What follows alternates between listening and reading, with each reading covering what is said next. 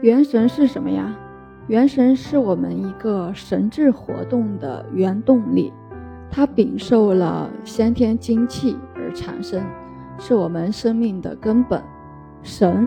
在古文化里是一种人无法认识的，可以控制我们行为的超自然力量。这里借用“神”这个词呢，来说明生命构成的深刻性。元神来自无极界。在无极界，由于无极志内部没有极性，所以无极志的感觉就是我们的灵性感觉。无极志的灵性是没有差别的，灵智的质量和灵力都是相同的。所以整个无极界虽然具有极高的灵智能量，但是没有势能，所以没有运动，没有声、光、形、色等等，寂静不动。无极界的这种特性。是灵智体虽然有极敏的灵性，但不能感觉它自己的存在。另一方面，无极界的这种寂静特性和灵智体的一个高敏的灵性，使每个灵智体的任何一丝灵动，整个无极界所有的灵智体都会感觉到。因此，每个灵智体都不会随意的发出任何灵动，不可以去干扰整个无极界的寂静性。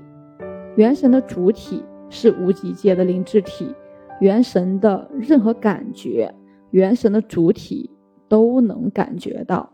元神喜纯好静的一个特性，就是元神主体在无极界的特性。元神作为无极界灵智体的一个分体，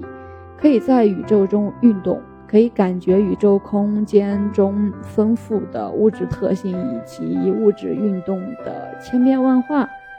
元神主体在无极界也能够感觉到。这种感觉既不会干扰无极界的寂静，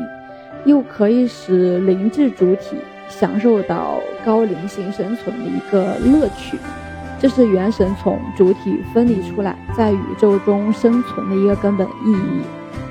宇宙是有机物构成的，元神灵力极大，具有创造有机物的灵力以及能量，所以进出任何宇宙空间和有机物体，可以控制任何宇宙空间和有机物体的一个运动。任何宇宙空间和有机物的旋即能量都不能破坏我们的元神本体，也不能去损害元神，但是。元神它是不能够独立存在在宇宙空间中的，也不能在宇宙空间中独立的活动，因为它一动就会发出灵力，那强大的灵力会破坏宇宙空间和有机物体的一个运动玄机。那元神如果想在宇宙中去自由活动的话，它就必须就是有一个载体。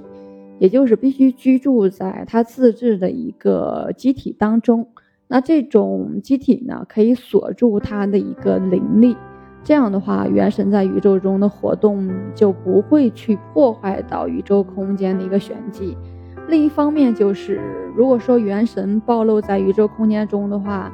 空间的玄机会使空间中物质产生强烈运动。那元神在这种物质运动的冲刷中也会受不了，